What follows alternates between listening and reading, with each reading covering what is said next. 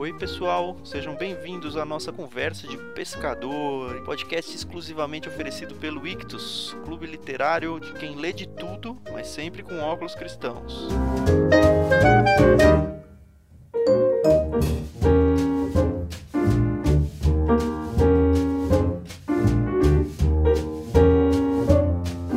Oi, pessoal, sejam bem-vindos à quinta conversa de pescador. Isso mesmo, podcast exclusivamente oferecido pelo Ictus, um clube literário de quem lê de tudo, mas sempre com óculos cristão. Eu sou o Thiago André Monteiro, o vulgo Tan, e eu estou aqui com a Carol, o vulgo Carol, que vai contar pra gente quem vai ser o entrevistado do dia. E aí, Thiago? É, nossa, estamos muito animados com esse projeto. Gente, olha, é, gravar podcast é um mundo viciante. Eu tô viciada em podcast. e tem sido uma experiência muito, muito legal. Fala aí, pessoal, eu sou a Carol. E hoje eu e o Thiago a gente vai conversar com vocês. Na verdade, a gente vai mostrar para vocês um bate-papo que a gente teve com um cara sensacional. O nosso queridíssimo Randy Cook. Isso, ele foi um dos nossos primeiros peixes grandes, assim, na primeira leva de peixes grandes. A gente só Uhum. quer explicar uma coisa pra vocês, porque o peixe grande agora de novembro vai ser o casal Ângelo e a Carol Bazo. Isso. E a gente tava com uma entrevista agendada com eles, só que eles tiveram um contratempo, tiveram que desmarcar, e aí não deu tempo da gente gravar a entrevista a ponto, é, a tempo da gente lançar a entrevista no podcast. Então é importante que vocês saibam que eles vão ser os peixes grandes. Pela primeira vez a gente vai ter dois peixes grandes num mês só. Ó, e É. um deles é mulher. Isso, um homem e uma mulher casados, um é, dentro do. Os dois professores de teologia em seminários, né? Isso. É, um focado na área escatologia e o outro ligado mais para a história da igreja, Carol. E cada um deles nesse mês vai indicar um livro. Então os dois livros do Peixe Grandes vão ser indicações. é, os dois livros do kit de novembro vão ser indicações de peixes grandes. Então Nossa, você não pode perder. É, a Nossa, gente não, não tem ideia do que virá, mas a gente É. tá bem ansioso. Isso aí. E assim, pra vocês não ficar sem o podcast, a gente falou, ah, vamos colocar uma conversa que a gente teve com o Randy. A gente já tem um vídeo no nosso canal do YouTube com uma entrevista dele, mas Uhum. esse áudio que tá indo nesse podcast é inédito. Foi uma conversa que a gente teve com ele no carro, não foi, Carol? Isso, nossa, foi sensacional. A gente tava levando ele do aeroporto até o destino dele, lembra? É que a gente E a foi, gente- acho que entrevistar ele numa escola, que ele ia encontrar a filha, né? Que ele tava nos Estados. Unidos. A gente Isso. pegou ele no aeroporto e eles falaram, ah, já que a gente tá preso no carro aqui, vamos, vamos bater um papo e gravar essa conversa. Isso foi uma conversa tão gostosa, a gente não tinha nem ideia de podcast ainda na época, É. mas a gente guardou esse áudio e a gente vai colocar ele então na íntegra pra vocês aí. As edições do nosso podcast, acho que a gente nunca deu crédito devido, né? É do Chico Gabriel, parceiraço nosso, tá ajudando a gente demais. Nossa, valeu, Chico. Nossa. E Vocês não é têm noção de como o Chico ajuda a gente. Vocês não têm ideia do milagre que ele faz com os nossos áudios. É verdade. Então, se vocês precisarem de algum trabalho, alguma coisa nessa área aí, pode procurar a gente que a gente coloca vocês em contato com ele. Então, sim, sem mais delongas, né? Fica aí com o, áudio, então, do que foi nessa conversa gostosa com o Randy Cook. Tenho certeza que vocês vão amar da mesma forma que a gente gostou. A gente está aqui com o pastor Randy Cook, aproveitando que a gente veio buscar ele no, no aeroporto aqui em São Paulo, conseguimos fazer uma entrevista com ele por algumas poucas horas entre um voo e outro. Obrigado pela presença, pastor. A gente vai fazer uma conversa aqui que a gente mesmo não sabe que lado que vai chegar. Sou pastor de igreja na América há nove anos, mas antes disso trabalhei 15 anos em Israel e 20 anos aqui no Brasil. Sempre em alguma área de ensino teológico. No caso de Israel, nós recebemos 40 alunos todo semestre dos Estados Unidos para visitar o país todo e pagar um semestre normal, como se fosse num seminário. O tempo que estive aqui no Brasil, passei mais da metade lá em Natal, no Seminário Batista Beriano, e depois, eh, os últimos quatro anos aqui no Brasil foi no Seminário Batista Regular de São Paulo, hoje o Seminário Logos. É, o pastor Randy é a pessoa mais próxima que eu conheço do Indiana Jones. Então, é, eu pude ir para Israel com ele numa oportunidade, foi uma viagem fantástica. Recomendo quem puder conhecer lá, ir. Foi convidado para a gente, não só por, por essa característica dele, mas porque ele é uma pessoa, eu acho que é a pessoa que eu conheço que mais ama livros. É, qual que está o seu ritmo de leitura anual esse ano, Pastor Randy?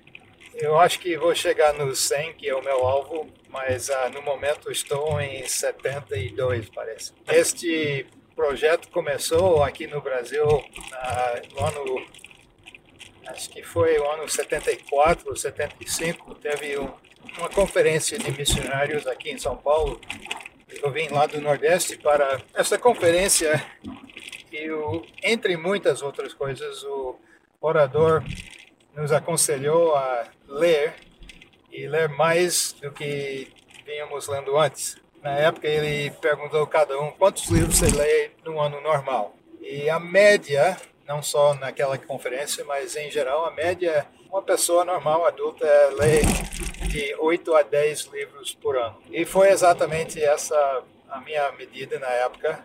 E ele aconselhou tentar aumentar mais dois, mais cinco, mais dez livros cada ano. Então, no meu caso, decidi que 10 livros era muito pouco, eu podia pelo menos ler é, 20 livros. Então, não me lembro se bati logo no primeiro ano ou não, mas ao longo dos anos foi acrescentando cada vez que batia no alvo, acrescentava mais cinco livros. E depois de, não me lembro exatamente, uma década talvez, é, cheguei na casa de 50 livros. E não consegui passar durante algum tempo. 50, 50, 52 talvez, mas sempre na base de 50 livros por ano. De repente, um ano, no início da década 90, cheguei a 80 livros. Sem ter projeto ou plano, eu estava contente com 50. Então, logo em seguida, eu pensei, puxa, se fiz uma vez, eu posso fazer duas vezes isso.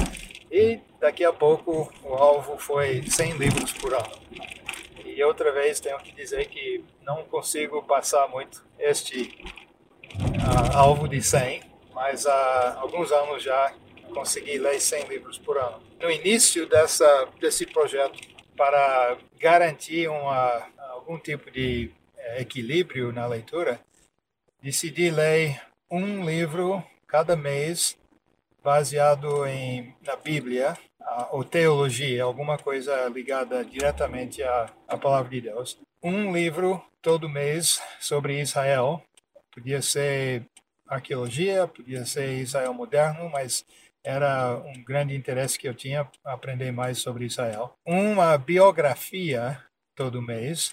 Esta também foi resultado de um desafio que recebi ainda como seminarista, é, de que é através das biografias que nós podemos aprender muita história de uma maneira bem fácil. O alvo era cinco livros por mês e isso ia me dar ainda pouquinho de espaço para ainda chegar nos 50.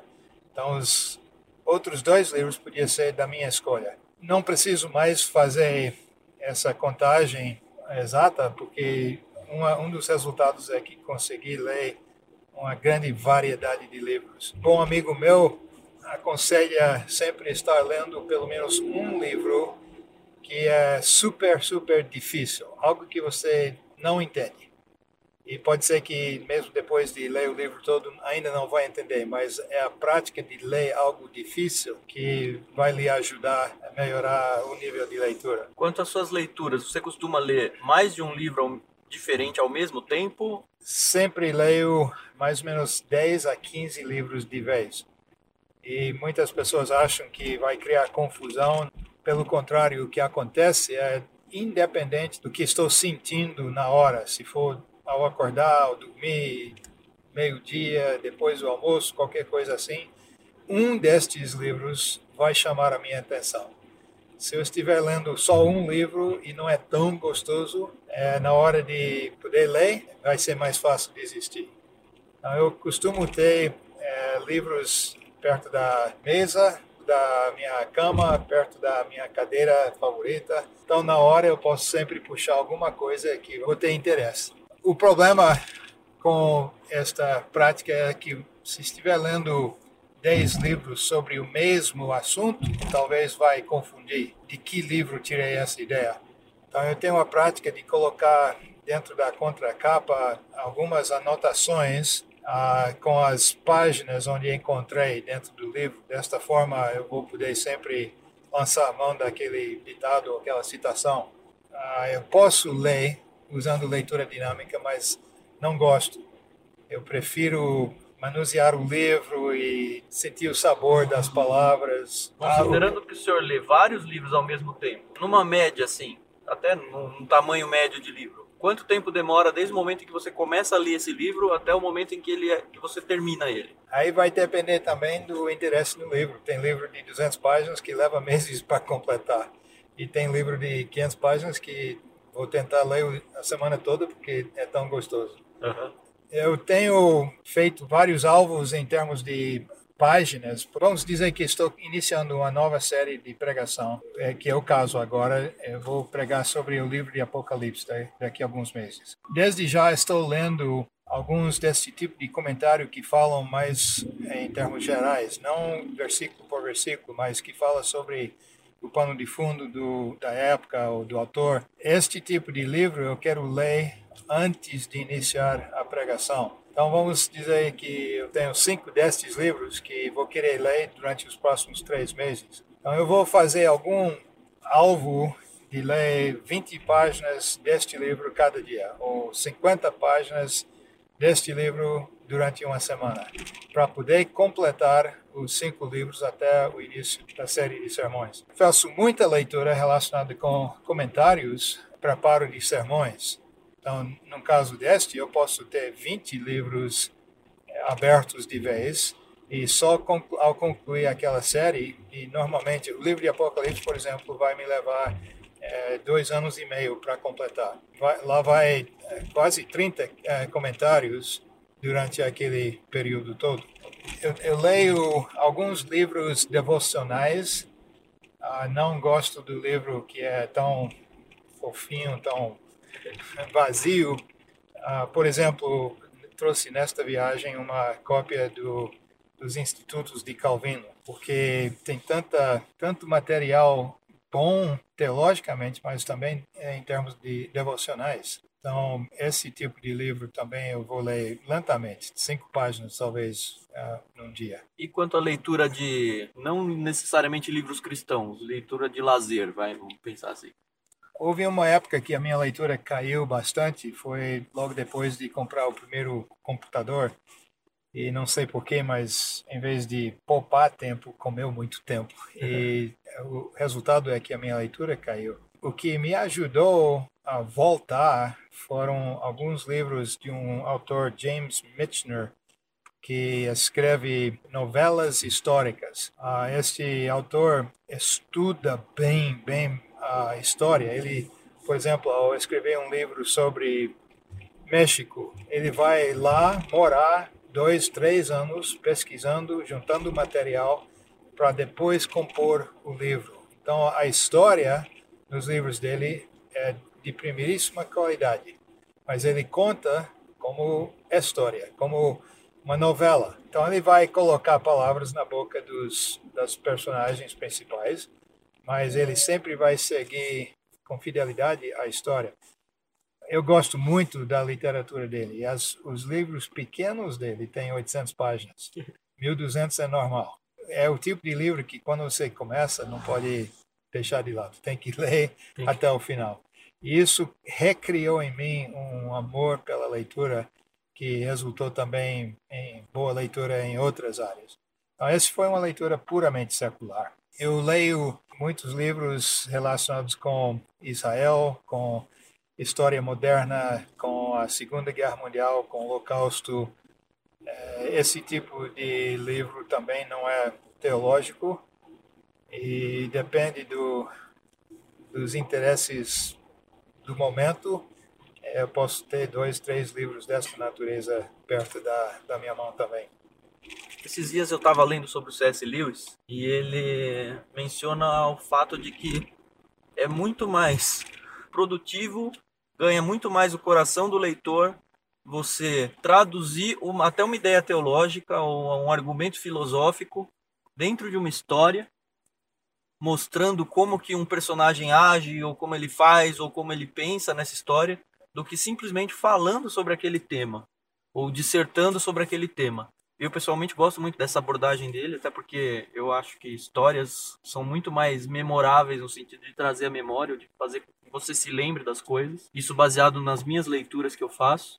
E eu queria que o senhor falasse um pouquinho sobre isso. Concorda, discorda, por quê? Ou... Na homilética, isso chama-se ilustração. Realmente, o pastor pode explicar, pode definir os termos, pode tratar da teologia, mas no final, o que o povo vai lembrar mais são as metáforas e as ilustrações, as figuras de linguagem que ele vai usar para explicar. É, Jesus ensinou quase sempre em parábolas. Com, com bastante cuidado, recomendo esta prática para os pregadores hoje, de ver se não existe alguma parábola da vida cotidiana que possa ilustrar bem aquele tema teológico, porque o que vai ficar gravado na mente das pessoas são aquelas histórias ou ilustrações que podemos usar. Eu ia perguntar se o professor prefere livros físicos, e-book. Eu posso ler o e-book realmente eu sou bastante digitalizado na minha vida, mas eu não gosto.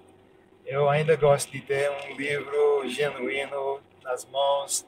Eu gosto até o, o cheiro do papel. A minha esposa diz às vezes que se ela um dia conseguir um perfume com cheiro de papel, é que eu ia amá-la mais.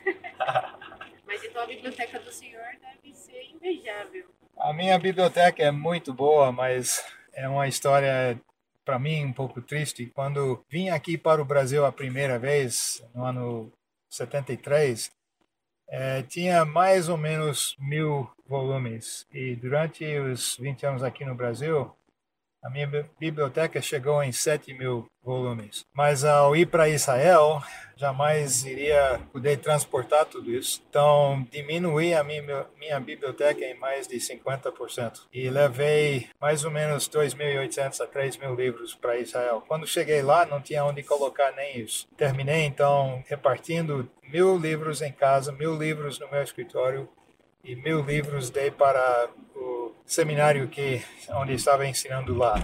Durante os 15 anos em Israel, a minha biblioteca de escritório mais uma vez chegou na casa de 3 mil. E quando fui para a América, há nove anos atrás, tive que me desfazer de dois mil destes livros, levei só o meu para Idaho. Agora, depois de nove anos, minha biblioteca está em dois mil e pouco. É a nata da nata que resta comigo ainda. E o senhor acha que quando o livro ele é traduzido, por exemplo, do inglês para o português, ele perde muito? É, pelo contrário, ao meu ver, o livro ganha no português, porque, em geral, uma, um livro traduzido do inglês para português cresce em quase 20%. Ou vai ter que ter um livro maior, ou então vai ter que editar um pouco para poder caber dentro das páginas disponíveis. Eu acho que o português é uma língua mais rica também do que o inglês em termos de cor, de, de beleza. Então, acho que não perde, não.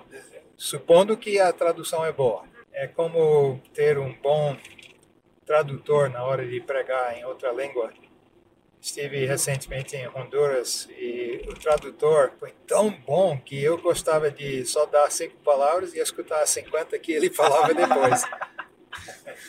Durante os últimos anos, a minha ênfase principal em termos do meu próprio estudo tem sido na área de homilética.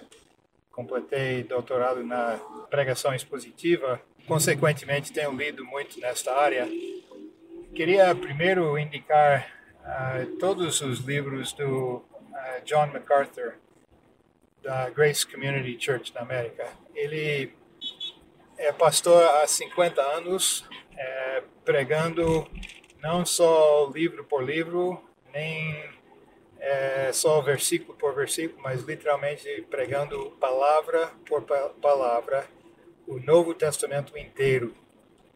E a coleção de comentários de John MacArthur é, para o pregador é uma das ferramentas mais valiosas que existe. Sempre que vou pregar sobre qualquer texto, vou procurar ler o material dele. A maioria das, dos comentários é composto diretamente das pregações dele. Todas as pregações são transcritas e depois então ele vai receber uma coleção do material, vamos supor que é Mateus 24.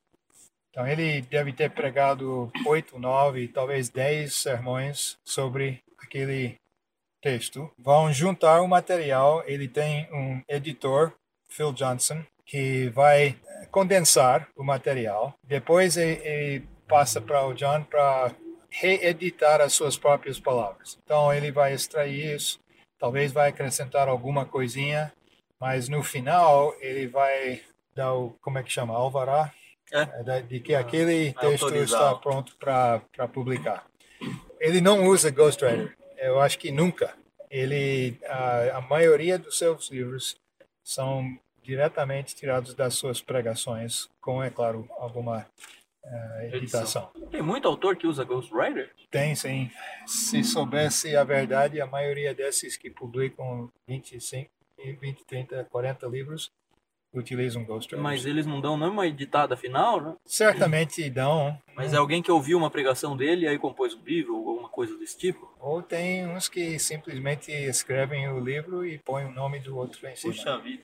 É. Pessoalmente, eu acho desonesto isso. E é uma das coisas que eu aprecio muito do John MacArthur. Um, e não tem como saber, né? A menos que você conheça a fundo ali. Você não... Exi depende do acordo entre o escritor e o autor. Entre eles, às vezes, coloca os dois nomes, às vezes menciona o outro na contracapa ou alguma coisa, mas depende do acordo que eles têm.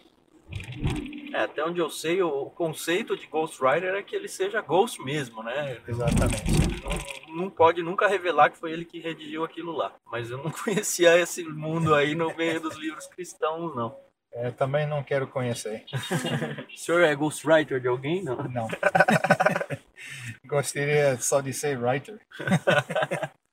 ah, é uma boa pergunta. Você nunca se aventurou a nem uma, um conto, uma poesia, nada? Olha, eu tenho um livrinho que foi publicado pela Vida Nova na década 80. Aqui no Brasil? Aqui no Brasil, sobre Jerusalém nos dias de Jesus.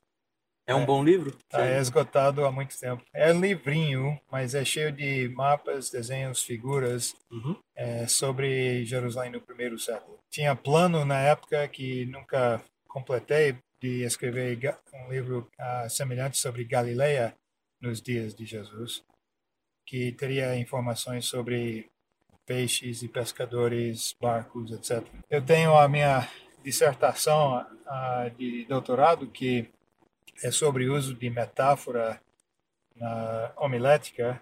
Gostaria de um dia ter publicado isso. Fora isso, só alguns artigos em jornais ou revistas. Sobre um texto de ficção, alguma coisa assim, o senhor não tem interesse de produzir ou de consumir muito? gosto de ler ficção, mas acho difícil produzir.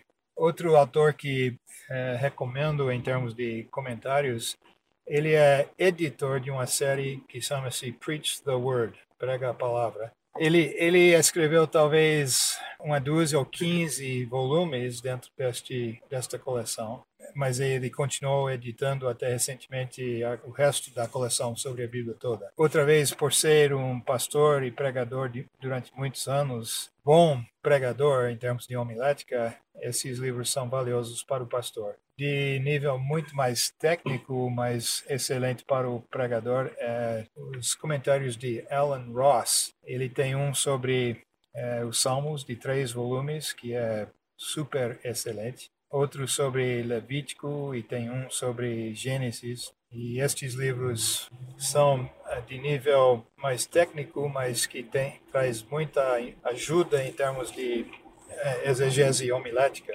Tá, nosso projeto, a gente quer, quer fazer com que as pessoas, que não necessariamente são cristãos, que estão indicando os livros são, são cristãos, mas as pessoas que vão ler, elas, eu acredito que a maioria vai acabar sendo, mas espero até atingir pessoas que tenham algum apreço pelo cristianismo ou respeito, pelo menos, ou gostaria só de saber do que, que as pessoas relevantes do nosso meio costumam ler?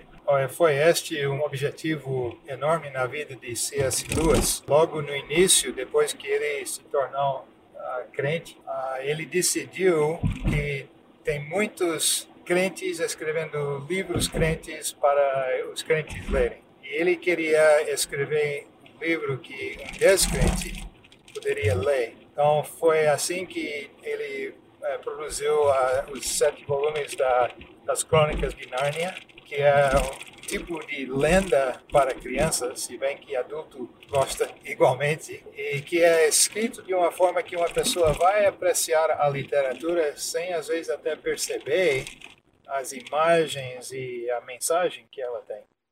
Então, as Crônicas de Nárnia, como se sabe, já são lidos pelo mundo inteiro e cria-se uma, podemos quase se chamar de pré-evangelização, uma atitude favorável à mensagem da Bíblia. Ele também escreveu três volumes de, de ficção científica. A trilogia cósmica, né? É, trilogia cósmica, com o mesmo intuito e com o mesmo resultado. Eu, eu tenho visto esses livros no sebo no mundo inteiro muitas línguas e pessoal que não tem nada a ver com a Bíblia ou com Deus, lendo esses livros e discutindo. E muitas vezes nem descobrem que é um contexto cristão ou não? Se eles são bem é, informados em termos é, culturais gerais, provavelmente vão entender a ligação. E se continuar lendo, eles vão ficar predispostos para a mensagem do Evangelho através dessas leituras. Mesmo tipo de resultado que tem com as crônicas de Nárnia, se encontra com a ficção científica dele. E uma vez lido estas coisas, geralmente a pessoa vai querer procurar outra literatura do C.S. Lewis, e tem em abundância. E ele escreveu livros sobre os primeiros passos da fé cristã. Ele tem um livro sobre o seu próprio testemunho de como veio a fé. Se o pessoal continuar lendo C.S. Lewis, dentro de pouco eles vão ouvir o evangelho claramente explicado. Então o senhor acha que é uma boa abordagem, primeiro pegar como um gancho o apreço pela leitura em si, seja ela declaradamente cristã, até não necessariamente cristã, mas é, eu entendo que a gente consegue absorver é, é, mais ou menos como a revelação geral e a revelação específica. Sim, sim. É, eu entendo que autores que não necessariamente sejam cristãos, às vezes até contrários ao cristianismo, conseguem produzir beleza em, seus, em suas composições literárias, simplesmente pelo fato de que ele é uma criatura de Deus e que em algum aspecto ele vai acabar revelando a Deus, mesmo que sem querer.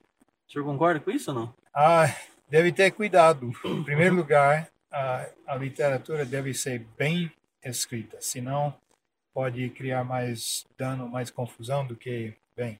Mas também lembre-se que não somos salvos pelas boas obras, nem pela beleza que qualquer um pode produzir. Nós somos salvos pela graça de Deus mediante fé em Jesus Cristo. Então, a nossa mensagem tem que ser uma mensagem cristã.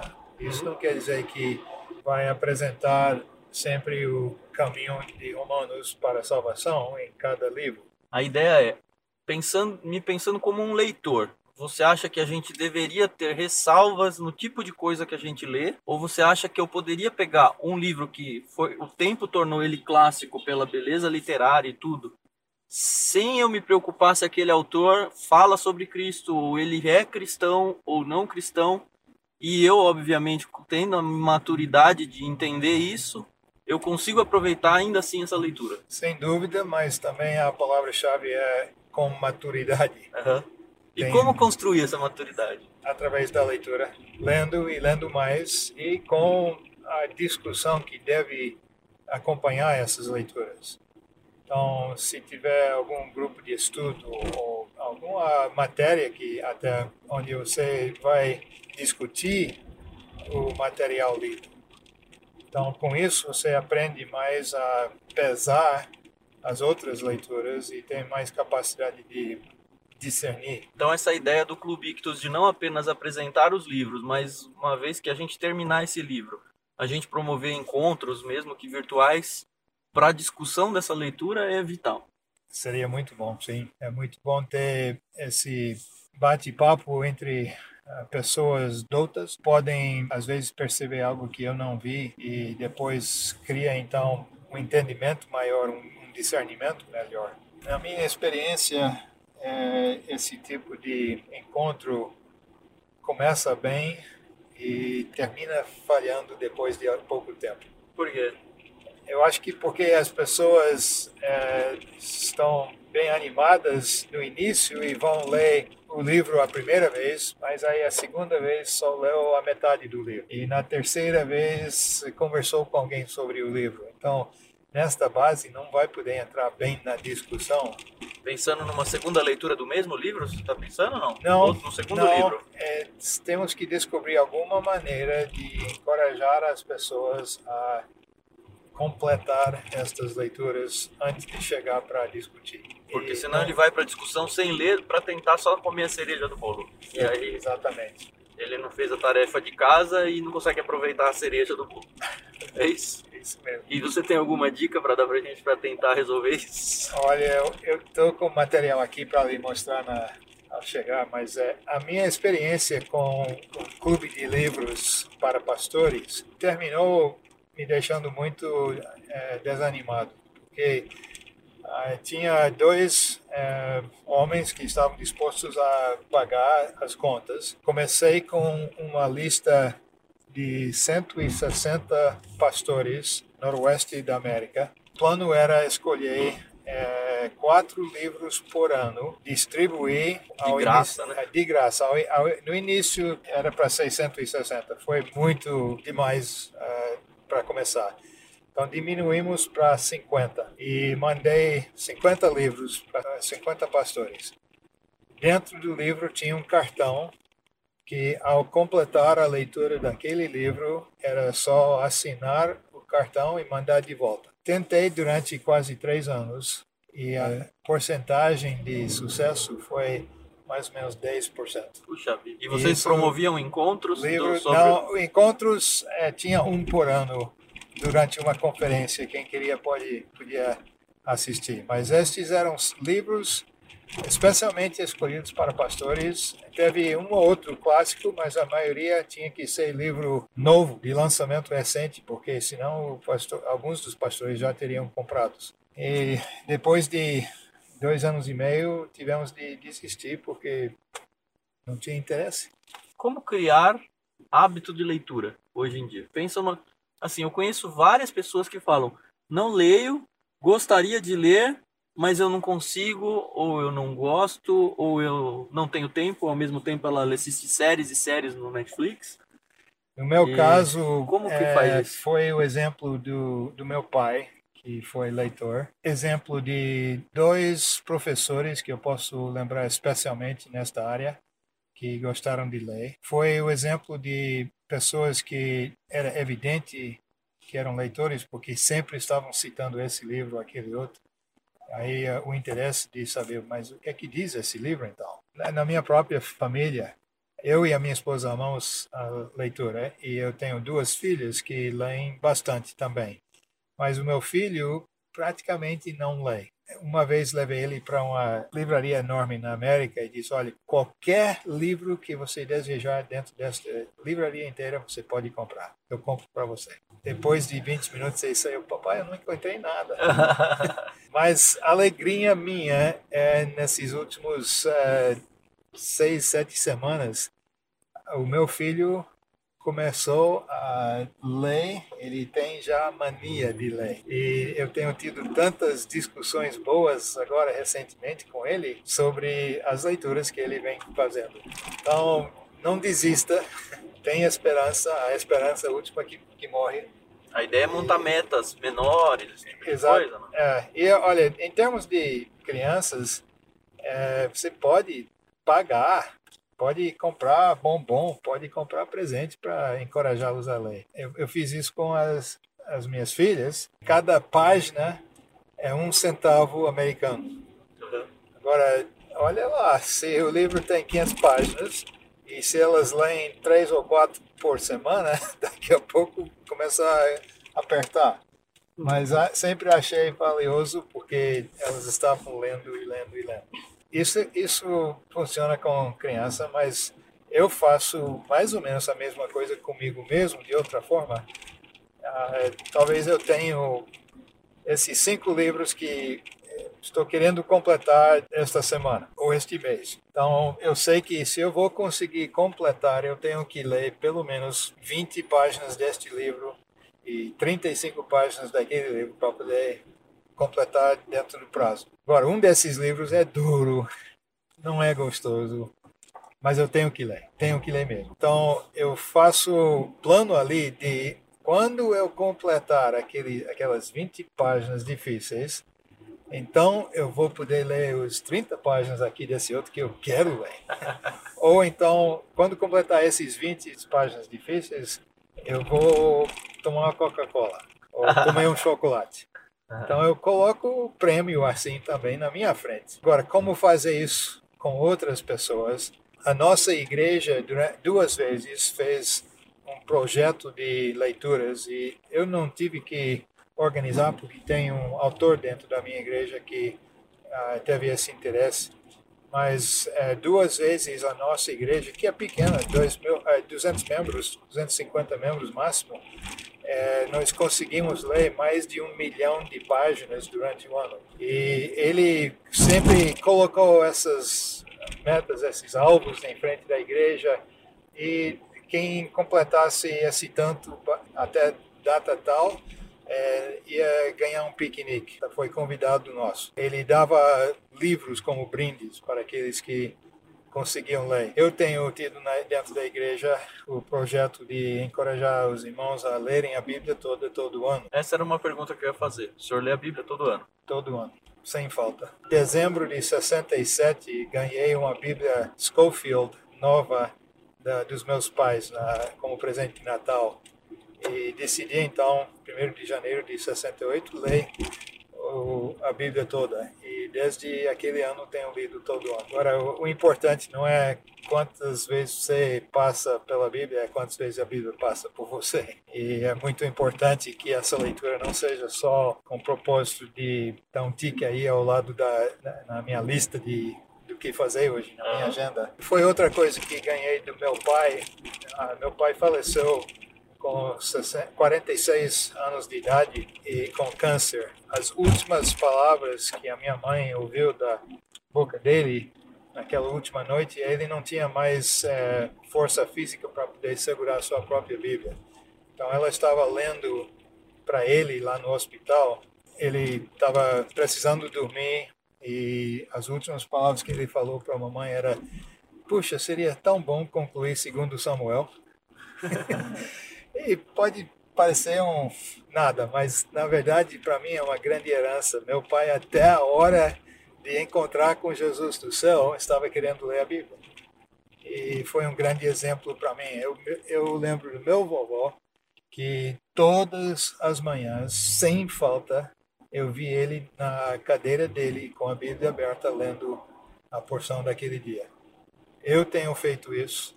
A minha filha faz a mesma coisa. E alegria minha, eu vi recentemente a minha neta de quatro anos fazendo também a mesma coisa. Coisas que esquentam o coração.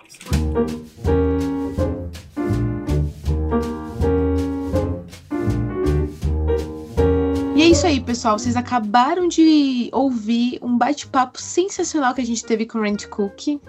E eu posso dizer que foi um dos melhores é uma das mim melhores... foi muito emotivo, assim, a hora que ele falou do, do pai dele, assim, para mim. Eu lembro que na hora eu falei, puxa, tomara que eu, eu tenha essa consciência quando chegar o meu momento, assim, sabe? De, e, e, essa seriedade com Deus, assim. Você percebe que nada é em vão, né? Nada é em é, vão. Fantástico, é um grande exemplo. Espero que eu também possa ser assim para os meus filhos. Com certeza o meu pai é um desses exemplos para mim. A gente, graças a Deus, está cercado por pessoas maravilhosas, né? Enfim, foi mais um pedacinho do que é viver o Clube Ictus que a gente dividiu com vocês. Se você ainda não conhece o Clube Ictus, acesse lá clubeictus.com.br. Nós temos planos infantis a partir dos três anos até você morrer. até Cristo voltar, né? Se Deus quiser, a gente vai estar vivos até lá, como clube, fazendo diferença na vida de todos. Muito obrigado pela, pelos seus ouvidos. E até 15 dias. Daqui 15 dias tem o que mesmo? É uma história de pescador, né? Não vai ser uma conversa, é uma história dramatizada. Aproveita então todo dia primeiro entrevistas, todo dia 16 histórias dramatizadas. Isso aí, pessoal. Valeu mesmo, viu? Até a próxima. Tchau, tchau.